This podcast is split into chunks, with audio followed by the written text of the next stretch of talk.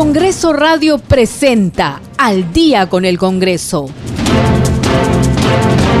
Una síntesis informativa del trabajo legislativo de representación y fiscalización del Parlamento Nacional. Una producción de la Oficina de Comunicaciones del Congreso de la República.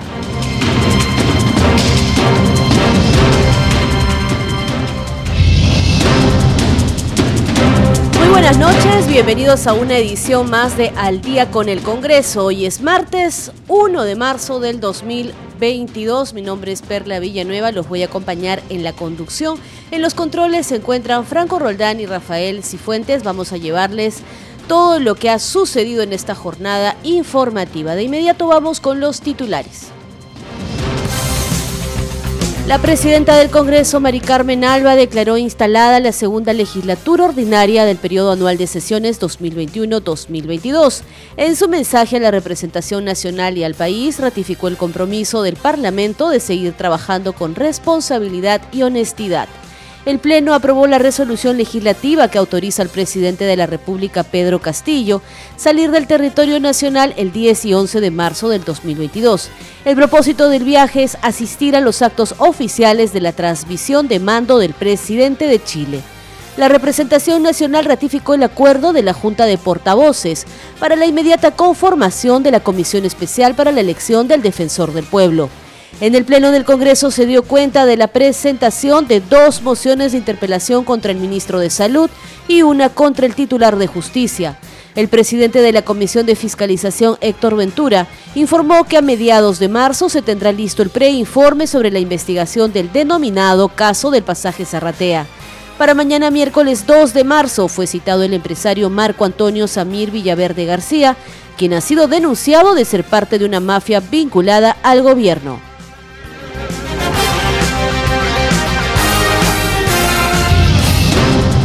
Esto es al día con el Congreso. Vamos con el desarrollo de las informaciones. La titular del Poder Legislativo, Mari Carmen Alba, declaró instalada la segunda legislatura ordinaria del periodo anual de sesiones 2021-2022.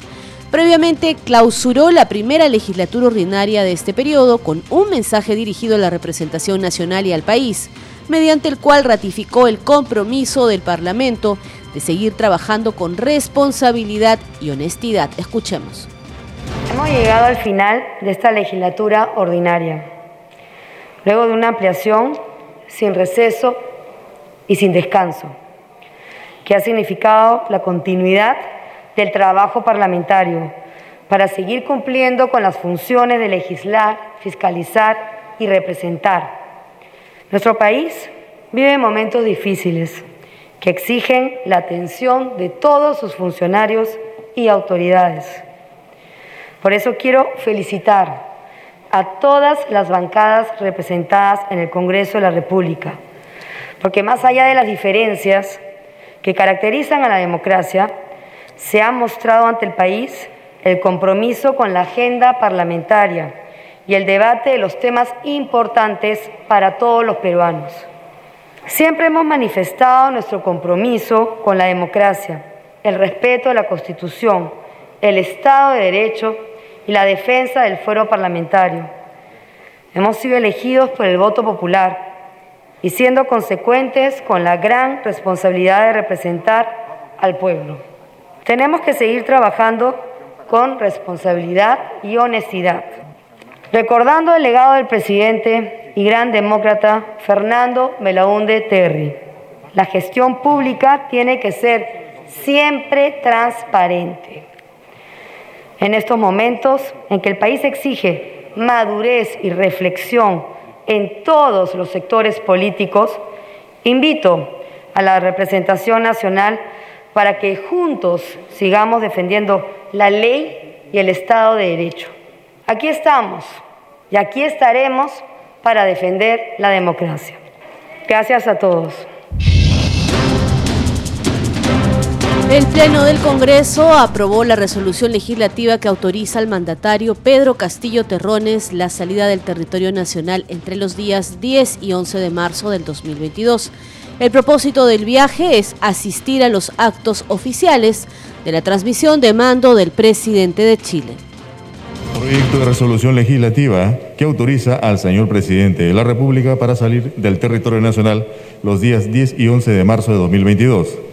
El Congreso de la República, de conformidad con lo prescrito en los artículos 102, inciso 9 y 113, inciso 4 de la Constitución Política del Perú, en el artículo 76, inciso 1, literal J, del reglamento del Congreso de la República y en la ley 28.344, ha resuelto acceder a la petición formulada por el señor presidente de la República y, en consecuencia, autorizarlo para salir del territorio nacional los días 10 y 11 de marzo de 2022, con el objeto de participar en las actividades de la ceremonia de transmisión del mando presidencial de la República de Chile, que se celebrará en la ciudad de Santiago de Chile y en Valparaíso con la finalidad de fortalecer los históricos lazos de amistad y cooperación entre ambos países, dándole continuidad a una agenda bilateral de trabajo dirigida a la identificación de temas prioritarios de interés común para el beneficio de las poblaciones de ambos estados.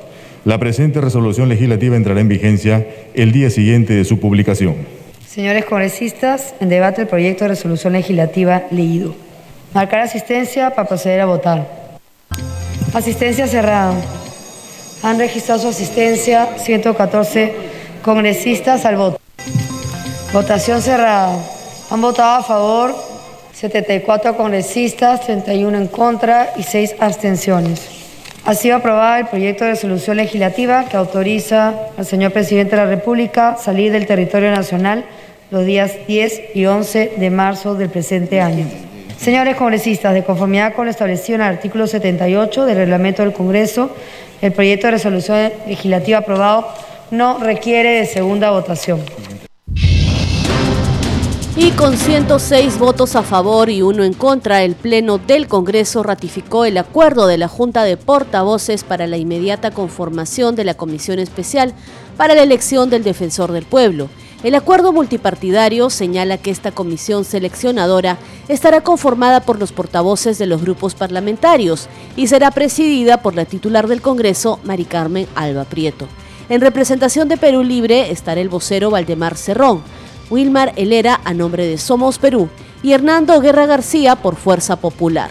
La comisión especial estará integrada además por los portavoces José Luna de Podemos Perú, Ruth Luque de Juntos por el Perú, Jorge Montoya de Renovación Popular y Eduardo Salguana por Alianza para el Progreso. Elvis Vergara de Acción Popular, José Williams de Avanza País y Carlos Ceballos por Perú Democrático también formarán parte de esta comisión multipartidaria. Conformación de la Comisión Especial para la Elección del Defensor del Pueblo. Señores congresistas, la Junta de Portavoces de sesión realizada el 28 de febrero del presente año, acordó que la comisión especial encargada de seleccionar a los candidatos a defensor del pueblo esté conformada por los portavoces de cada grupo parlamentario y presidida por la presidencia del Congreso en calidad de supernumeraria. Esta decisión debe ser ratificada por el Pleno del Congreso, por lo que será sometida a votación. Señores congresistas, íbanse a marcar su asistencia para proceder a votar. Asistencia cerrada. Han registrado su asistencia 111 congresistas al voto. Votación cerrada. Han votado a favor 106 congresistas, uno en contra, cero abstención. Ha sido aprobada la conformación de la comisión especial encargada de seleccionar a los candidatos a defensor del pueblo, cuyos miembros serán los portavoces de cada grupo parlamentario. Es al día con el Congreso y ante la representación nacional se dio cuenta de dos mociones de interpelación contra el ministro de Salud Hernán Condori y una contra el titular de Justicia Ángel Idelfonso Narro para que concurran ante el Pleno y respondan por los cuestionamientos y denuncias que afrontan cada uno. Las dos mociones de interpelación contra el ministro de Salud están suscritas por los congresistas de Avanza País, Renovación Popular, Alianza para el Progreso, Fuerza Popular, Podemos Perú y los legisladores no agrupados. El ministro Condori tendrá que responder, entre otros temas, por la promoción del producto Cluster X2 o agua arracimada que no cuenta con base científica comprobada. Y a esta hora tenemos comunicación con nuestro compañero Josman Valverde de la multiplataforma de noticias del Congreso para que nos amplíe esta noticia. Adelante, Josman hoy eh, o esta madrugada se han presentado dos mociones de interpelación contra el ministro de Salud y una contra el titular de Justicia. Esto es la sesión plenaria. Recordemos que ha habido un intenso trabajo en la víspera por parte de los legisladores, tanto en la sesión plenaria que eh, estaba por concluida la, la, eh, primera legislatura y eh, la que se inició en el primer minuto de hoy, en la cual se aperturaba precisamente en la actual legislatura. Se ha dado cuenta precisamente ante la representación nacional eh, en esta sesión plenaria de la presentación de dos mociones de interpelación contra el ministro de Salud Hernán Condori y otra contra el ministro de Justicia Ángel Ildefonso Narro. Eh, esto para que concurran ante el Pleno y para que respondan por los cuestionamientos y denuncias que afronta cada uno. Las dos mociones eh, de interpelación contra el ministro de Salud están suscritas por los congresistas de Avanza País, Renovación Popular, Alianza para el Progreso, Fuerza Popular, Podemos Perú y también los congresistas no agrupados.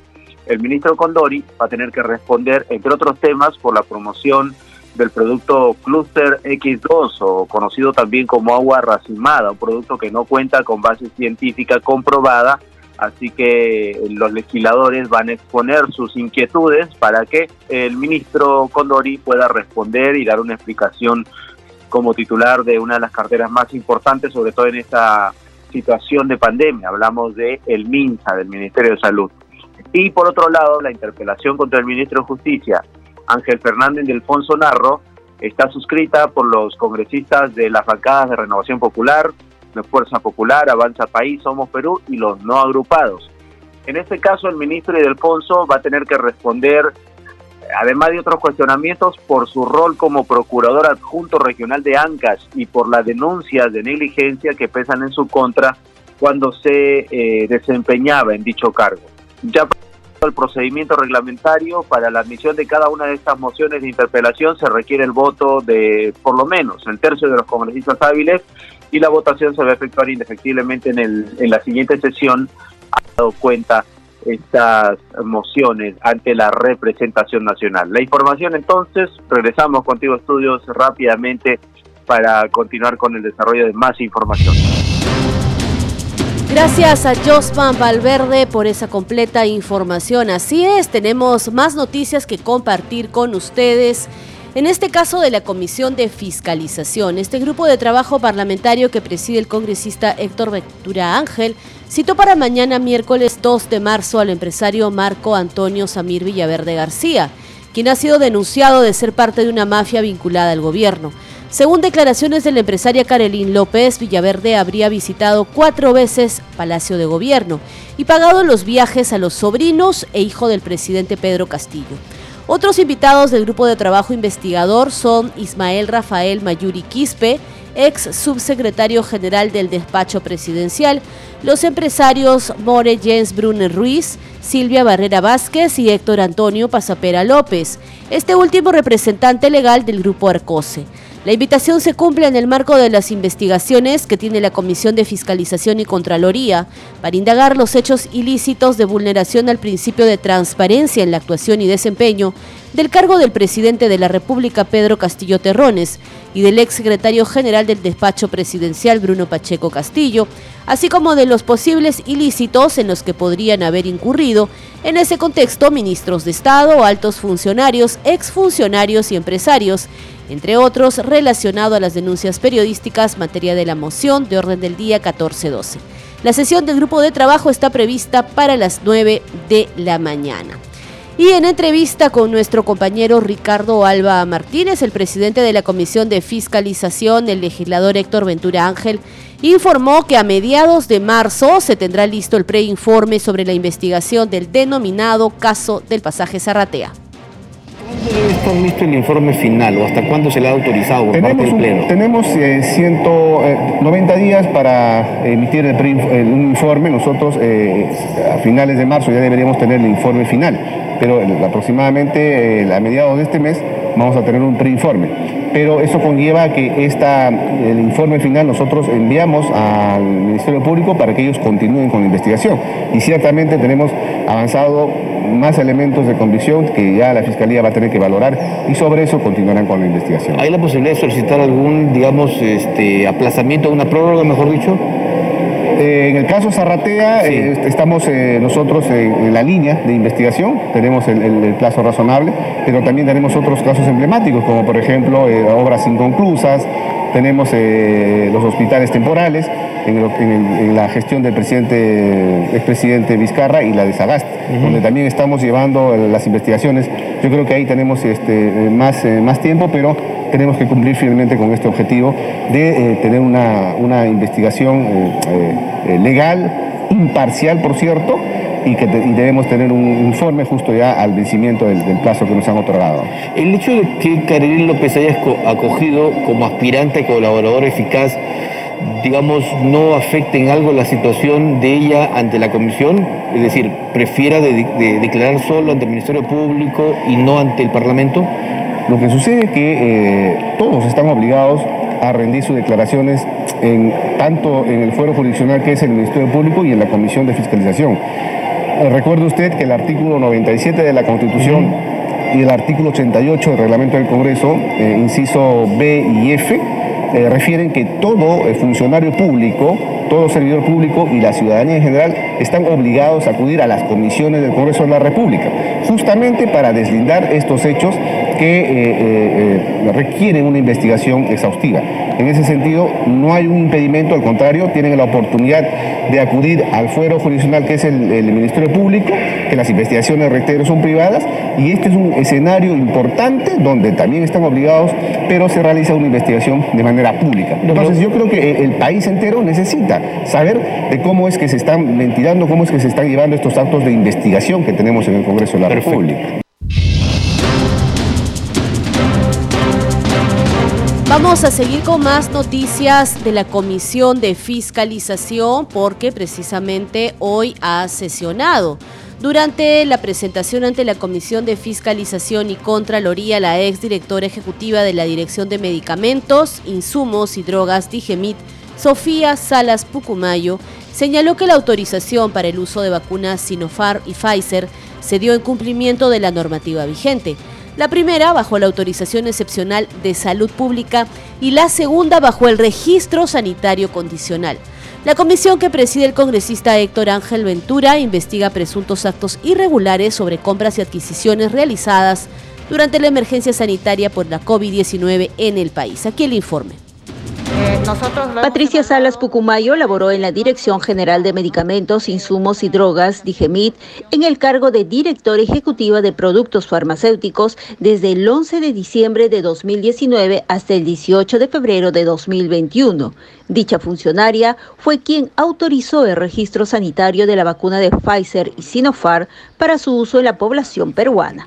Al respecto, los parlamentarios de la Comisión de Fiscalización mostraron su preocupación sobre la compra de una vacuna menos efectiva y más cara. Entonces, en enero se dio la autorización sobre eh, la vacuna de Sinopharm, a pesar de que era más cara que la de Pfizer.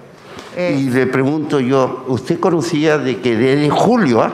julio, había ya la posibilidad de que hubiéramos eh, Pfizer no hubiera, dado, no hubiera proporcionado vacuna? Usted tuvo participación en la decisión de la compra de las pruebas rápidas. Salas Pucumayo informó que el 26 de enero de 2021 se emite una autorización de registro sanitario de la vacuna de Sinopharm, mientras que la vacuna Pfizer se emite la autorización el 1 de febrero de 2021 dijo que este proceso se realizó una vez que la Organización Mundial de la Salud y la FDA de Estados Unidos señalaron que las vacunas tenían más del 70% de eficacia. La funcionaria resaltó que no participó en la compra de las vacunas. Eh, nosotros lo hemos evaluado una vez que lo han solicitado, ¿no? Eh, Pfizer lo solicitó y Sinopharm lo solicitaron el 15 de de enero del 2021 y hemos hecho la autorización independientemente de si tiene contrato o no, porque nosotros vemos los requisitos, si los cumplen, se autorizan en base a los requisitos que están establecidos en la normatividad vigente y se les dio la autorización en los plazos establecidos. No, eh, no hemos visto lo demás, ¿no? yo desconozco si, si ha habido algún tema especial o no. Sobre las pruebas rápidas, Patricia Salas refirió que no tuvo participación porque eso le corresponde a otra área de la DIGEMIT, como es la Dirección de Dispositivos Médicos. Estás escuchando al día con el Congreso a través de la señal de Radio Nacional. La Comisión de la Mujer y Familia aprobó el predictamen que establece la tenencia compartida entre padres separados. Escuchemos el informe elaborado por la multiplataforma del Congreso de la República. Fueron dos proyectos de ley presentados, tanto por la congresista Patricia Juárez como por el congresista Alejandro Aguinaga, y por su objetivo e intención se decidió colocarlos en un solo predictamen. Se trataba de la ley que regula la tenencia compartida, un derecho que algunos progenitores sufren por el síndrome de alienación parental. El síndrome de alienación parental, ¿no?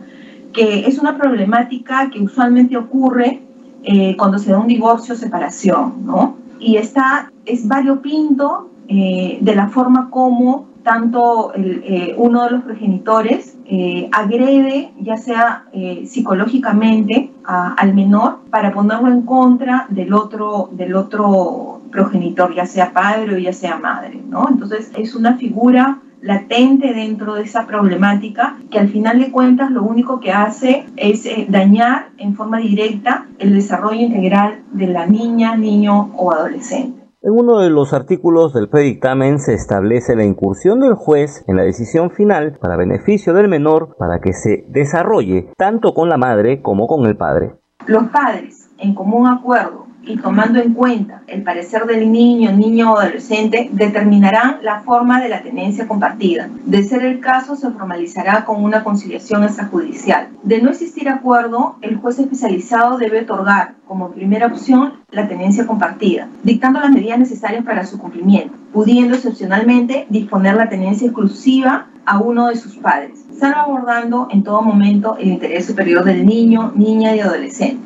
El predictamen fue aprobado por unanimidad. En tanto, la congresista Rosángela Barbarán presentó su proyecto de ley donde se protege al niño y adolescente que no cuenta con cuidados parentales. Lastimosamente, hoy en día los padres pierden toda responsabilidad. La alimentación, este, la propia educación y todos los derechos de los menores pasan por el Estado. Y el Estado se queja de que no puede con todo o con el número que ahorita cuenta de centros y en todo caso es despojar a los padres del derecho al que ellos realmente continúan. Si bien ellos están en un centro de acogida, los padres también, en el caso de que, de que sean familias que pueden eh, de alguna manera solventar los gastos del menor, deberían seguir haciéndolos. La comisión ha decidido recibir las opiniones de los órganos especializados en el tema y así fortalecer este predictamen. Esto es al día con el Congreso. Vamos a una breve pausa, pero ya regresamos con más información del Parlamento Nacional. Volvemos.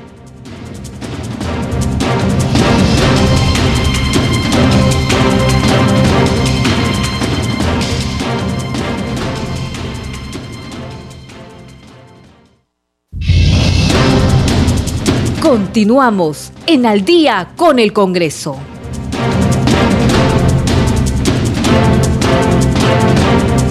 Bienvenidos a la segunda media hora informativa. Esto es Al día con el Congreso a través de la señal de Radio Nacional. Está con ustedes en la conducción Perla Villanueva. En los controles se encuentran Franco Roldán y Rafael Cifuentes. En esta segunda media hora informativa vamos a repasar una vez más nuestros titulares.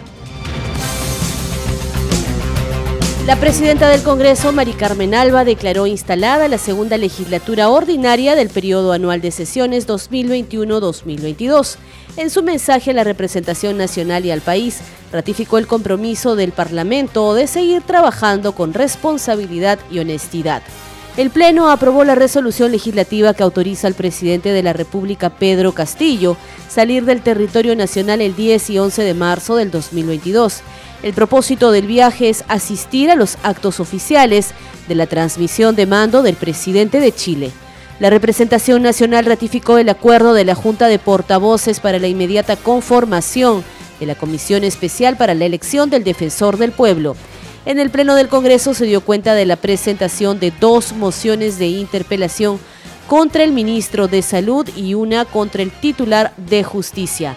La Comisión Especial de Selección de Candidatas o Candidatos aptos para la elección de magistrados del Tribunal Constitucional excluyó a nueve postulantes del concurso público, porque estos no levantaron las observaciones formuladas por la Contraloría General de la República respecto a la declaración de ingresos, bienes y rentas, entre otros.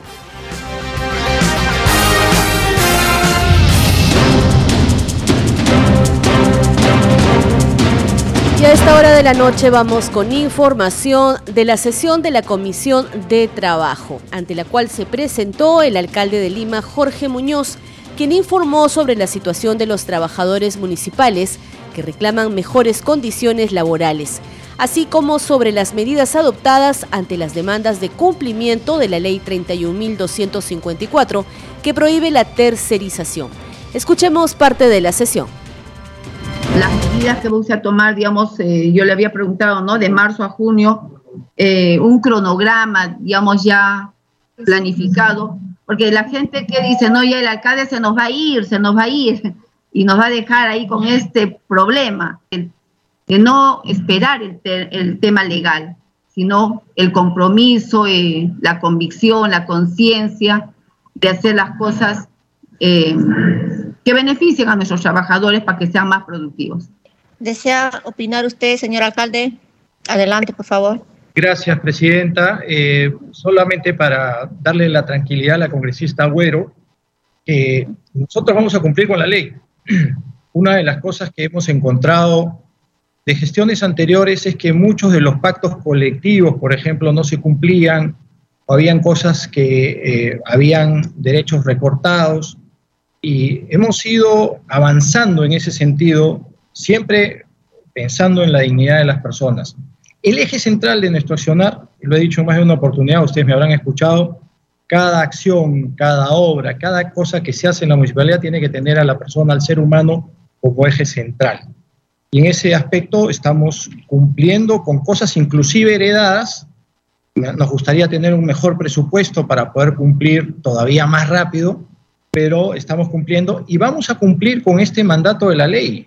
Eh, yo soy un hombre de derecho y considero que la ley hay que respetarla por encima de cualquier cosa, pero también respetar esto, eh, como lo dijo la congresista Agüero, por principios, pero respetando el principio también de legalidad, ¿no? O sea, tenemos que ser en ese sentido cuidadosos del marco legal. No podemos hacer una cosa que nos descuide en alguno de los ámbitos, sino que tenemos que cumplir con la ley pero dentro del marco legal. Pierda cuidado, congresista, y a todos los miembros de esta comisión y a las personas que nos están viendo que vamos a cumplir. Eso es lo que queremos hacer y lo vamos a cumplir antes de que me vaya yo. O sea, yo me voy a ir a fin de año. En octubre habrán nuevas elecciones, se sabrá quién es mi sucesor.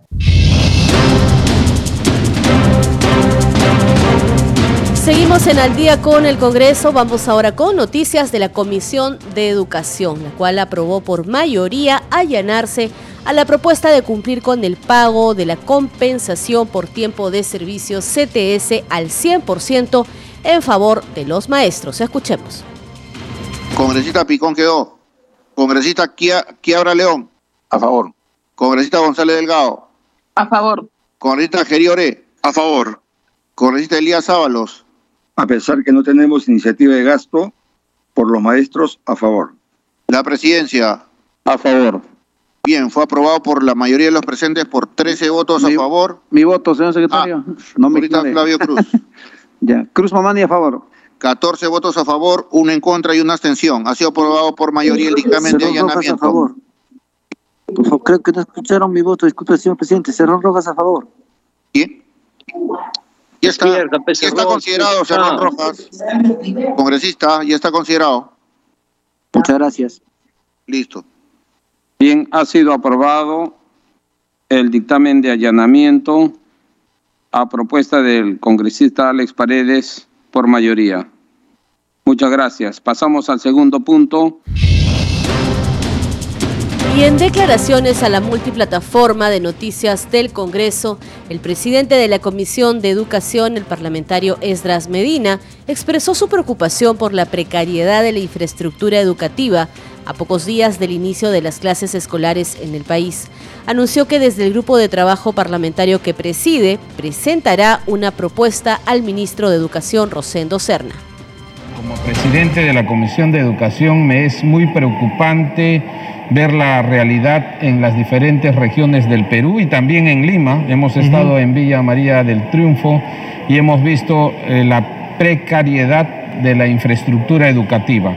Por lo tanto, desde el Congreso y desde la Comisión de Educación, Juventud y Deporte vamos a hacer una propuesta al ministro de Educación que viendo que no se ha avanzado mucho en el mantenimiento, en la construcción de la infraestructura, tenemos que ser un poco tolerantes y este, nosotros estamos poniéndonos a disposición las 24 horas si es posible para poder sacar alguna ley o alguna norma para que ellos puedan agilizar la construcción y el mantenimiento, es decir, darles el marco normativo para que el Ejecutivo pueda poner inmediatamente en acción la, el mantenimiento y también en acción, incluso si es posible, algunas compras inmediatas para el retorno a clase. Estás escuchando al día con el Congreso. Las tarifas que las empresas operadoras de los servicios públicos de telecomunicaciones establecen por concepto de reconexión de servicio, así como aquellas que se derivan de las normas de condiciones de uso, se sujetarán a los topes tarifarios regulados y fijados por OCIPTEL.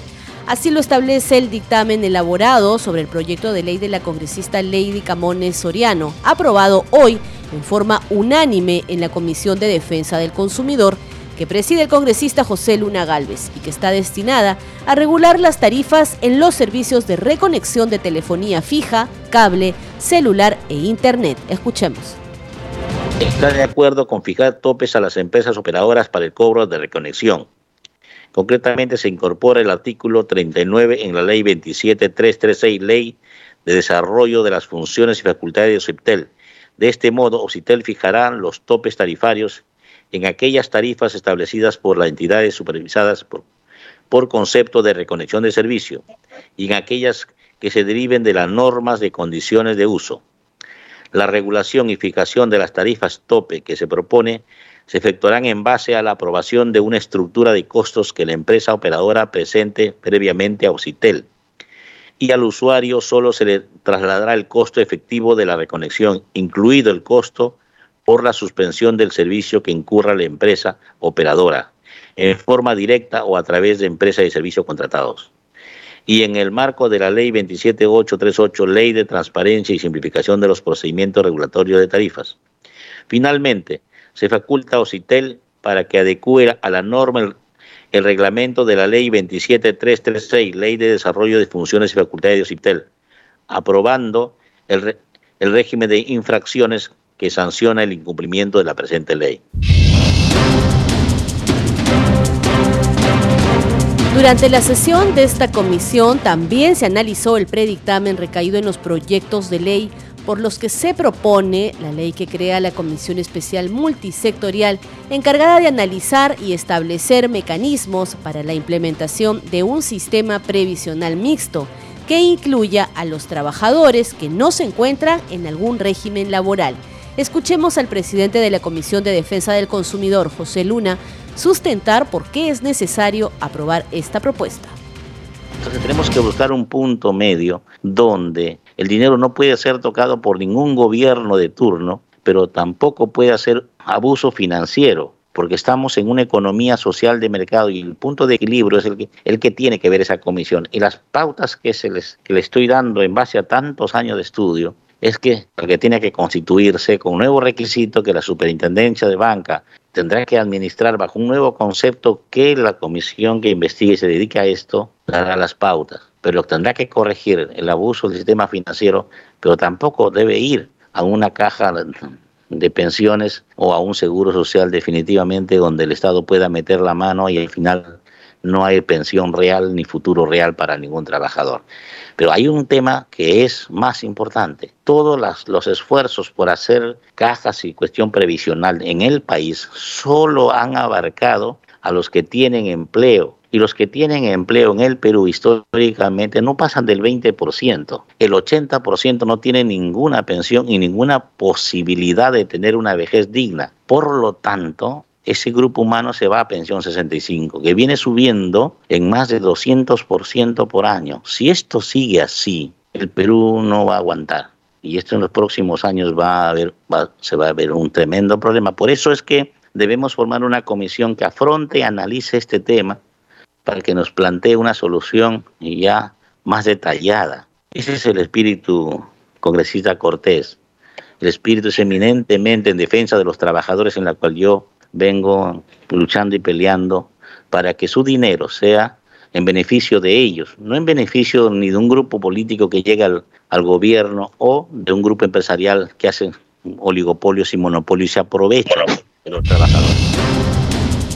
Vamos ahora con la sesión de la Comisión Especial del Tribunal Constitucional por no levantar las observaciones formuladas por la Contraloría General de la República respecto a la declaración de ingresos, bienes y rentas y para gestión de conflicto de intereses, nueve postulantes fueron excluidos del concurso público para elegir a los magistrados del Tribunal Constitucional. Así lo decidió esta tarde la Comisión Especial de Selección de Candidatas o Candidatos aptos para la elección de magistrados del Tribunal Constitucional que preside el congresista José Balcázar Celada. Además, el grupo legislativo aprobó la resolución que acepta la renuncia del postulante Willy Ramírez Chavarri por haber sido elegido recientemente representante del Colegio de Abogados de Lima ante el Jurado Nacional de Elecciones. De igual forma, de oficio se retiró al postulante Luis Humberto Falla La Madrid, quien falleciera recientemente en Chiclayo. Luego la comisión adoptó acuerdos sobre los descargos efectuados por los postulantes en relación al informe emitido por la Contraloría General de la República en base a la declaración jurada de ingresos, bienes y rentas y para la gestión de conflicto de intereses que presentaron ante dicha entidad. Este miércoles 2, la Comisión Especial seguirá adoptando acuerdos sobre los descargos efectuados por los postulantes en relación al informe emitido por la Contraloría General de la República. Seguimos con más noticias, esto es Al día con el Congreso. Y con el fin de contribuir al desarrollo personal y familiar y a la generación de empleo sostenible, la Comisión de Producción, Micro y Pequeña Empresa y Cooperativas que preside el legislador Jaime Quito Sarmiento aprobó por unanimidad el dictamen que propone la ley para la formalización, desarrollo y competitividad de los emprendedores del Perú. Esta iniciativa se concreta en un texto sustitutorio y reúne las propuestas que fueron presentadas por legisladores de las bancadas de Perú Libre, Renovación Popular, Fuerza Popular y Juntos por el Perú. Aquí el informe. En el Perú existen más de 1.700.000 microempresas, según la Oficina de Estudios Económicos del Ministerio de la Producción. Y por ello, desde la Comisión de Producción, se viene impulsando la ley para la formalización, desarrollo y competitividad de los emprendedores del Perú. Desde nuestra comisión presentamos la primera ley integral que consolida en un solo texto las normas sobre micro y pequeña empresa con este dictamen, sumando a los 14 ya aprobados, estamos cerca al 90% de proyectos de ley dictaminados del total de enviados a la comisión. El presidente de la comisión, Jaime Quito Sarmiento, informó que este proyecto de ley le abre las puertas a los emolienteros. Se incorpora a los emprendedores dedicados a la preparación y expendio o venta de bebidas elaboradas con plantas medicinales en emoliente, u otras infusiones de quinoa, maca, kiwicha, los llamados emolienteros. De esta manera podrán acceder a los programas de servicios de promoción, formalización y desarrollo y a las políticas públicas que se implementen para las MIPES. En primer lugar, debo agradecer y felicitar a los señores congresistas por los importantes proyectos de ley presentados que nos han otorgado la posibilidad de revisar integralmente las normas vigentes y estamos seguros que nos permitirá otorgar a nuestros micros y pequeños empresarios una ley reivindicativa que recoge sus propuestas y preocupaciones. El predictamen fue aprobado por unanimidad con 10 votos a favor y queda listo para su debate en el Pleno. En esta sesión también el congresista José Cueto Acervi de Renovación Popular sustentó su proyecto de ley que promueve el fortalecimiento estratégico y sostenibilidad del Instituto del Mar del Perú. Continuamos en Al día con el Congreso. La Comisión de Descentralización aprobó el dictamen que establece un proceso excepcional para el saneamiento de límites a nivel nacional. La iniciativa legislativa de autoría de la congresista Norma Yarro permite que la secretaria de Demarcación y Organización Territorial de la Presidencia del Consejo de Ministros pueda presentar una propuesta demarcatoria total o parcial a los gobernadores regionales y locales para que expresen su conformidad con los límites donde no existan controversias de naturaleza demarcatoria. Escuchemos. Congresistas, vamos a pasar al segundo punto que es debate y votación del predictamen recaído en el proyecto de ley 1174-2021 que propone la ley que establece el proceso excepcional para el saneamiento de límites a nivel nacional.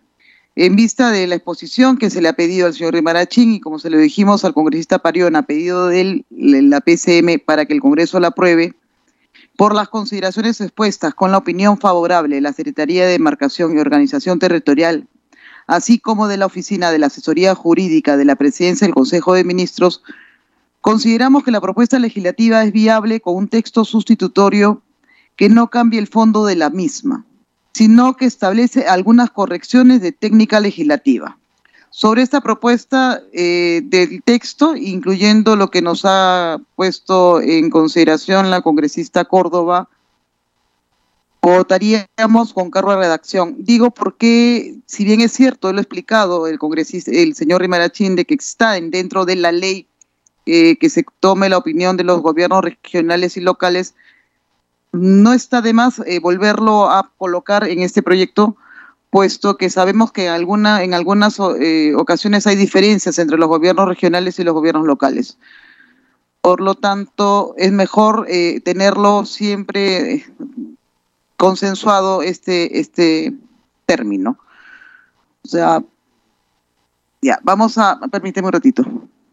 Lo que estamos quedando para poder ordenarlo con cargo de redacción y poder aprobarlo porque la idea es correr en el tiempo, es que en el artículo 4, 4 contenido de la propuesta de demarcación, la presidencia del Consejo de Ministros elabora la propuesta de límites conforme a lo señalado en los artículos 2 y 3, la cual es remitida a los gobiernos regionales y locales involucrados para que expresen su conformidad con los límites donde existan controversia de naturaleza demarcatoria y en el 4.2 los límites propuestos que cuenten con la conformidad de los gobiernos regionales y locales, tal como se señala en el numeral precedente.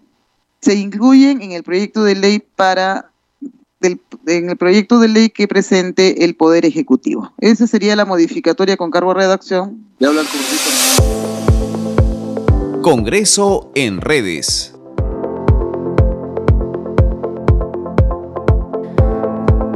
Es momento de darle el pase a nuestra compañera Danitza Palomino que nos trae las novedades en redes sociales. Adelante Danitza. Muchas gracias Perla. Vamos a dar cuenta de las publicaciones en redes sociales. Iniciamos con la cuenta oficial del Congreso de la República. Dice en la Comisión de Trabajo, el alcalde de la Municipalidad de Lima, Jorge Muñoz, explicó las medidas adoptadas ante las demandas de cumplimiento de la Ley 31254 que prohíbe la tercerización. Y vamos con la publicación de la Comisión de Descentralización. Publican lo siguiente, por mayoría la Comisión de Descentralización acaba de aprobar el dictamen que establece un proceso excepcional para el saneamiento de límites a nivel nacional. Y vamos con la publicación del congresista Edras Medina, presidente de la Comisión de Educación, dice hoy con 14 votos a favor, uno en contra y una abstención, la Comisión de Educación del Congreso de la República aprobó la propuesta de cumplir con el pago del CTS al 100% en tres partes a favor de los maestros del Perú. Y vamos finalmente con una publicación de la cuenta oficial del Congreso de la República. Dice hoy el canal del Congreso cumple 17 años. Este espacio nació con el objetivo de informar todo el acontecer político del Parlamento a nivel nacional, de acercarse a la ciudadanía para visibilizar sus demandas y contribuir al desarrollo del país. Somos un Congreso para todos. Por supuesto, desde Congreso Radio nos unimos a estos saludos y les enviamos un fuerte abrazo a todos los colegas de Congreso Televisión. Regresamos con usted a Estudios Perla. Gracias a Danitza Palomino por la información en redes sociales.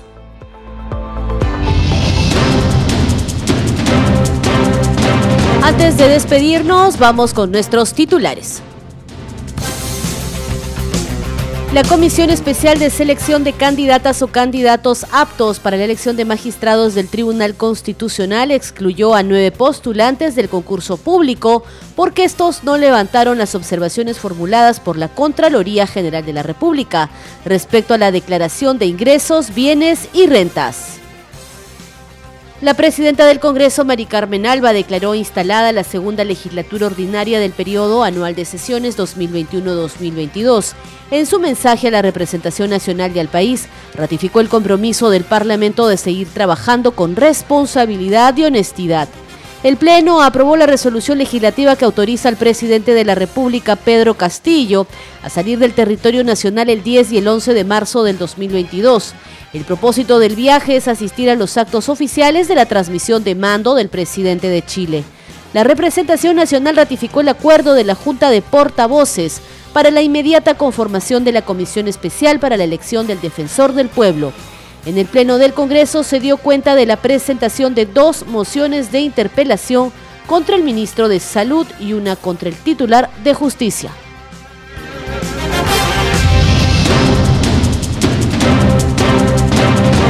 Hasta aquí las noticias en Al día con el Congreso. Estuvo con ustedes en la conducción Perla Villanueva, en los controles Franco Roldán y Rafael Cifuentes. Nos reencontramos mañana a esta misma hora. Gracias por su compañía. Permiso.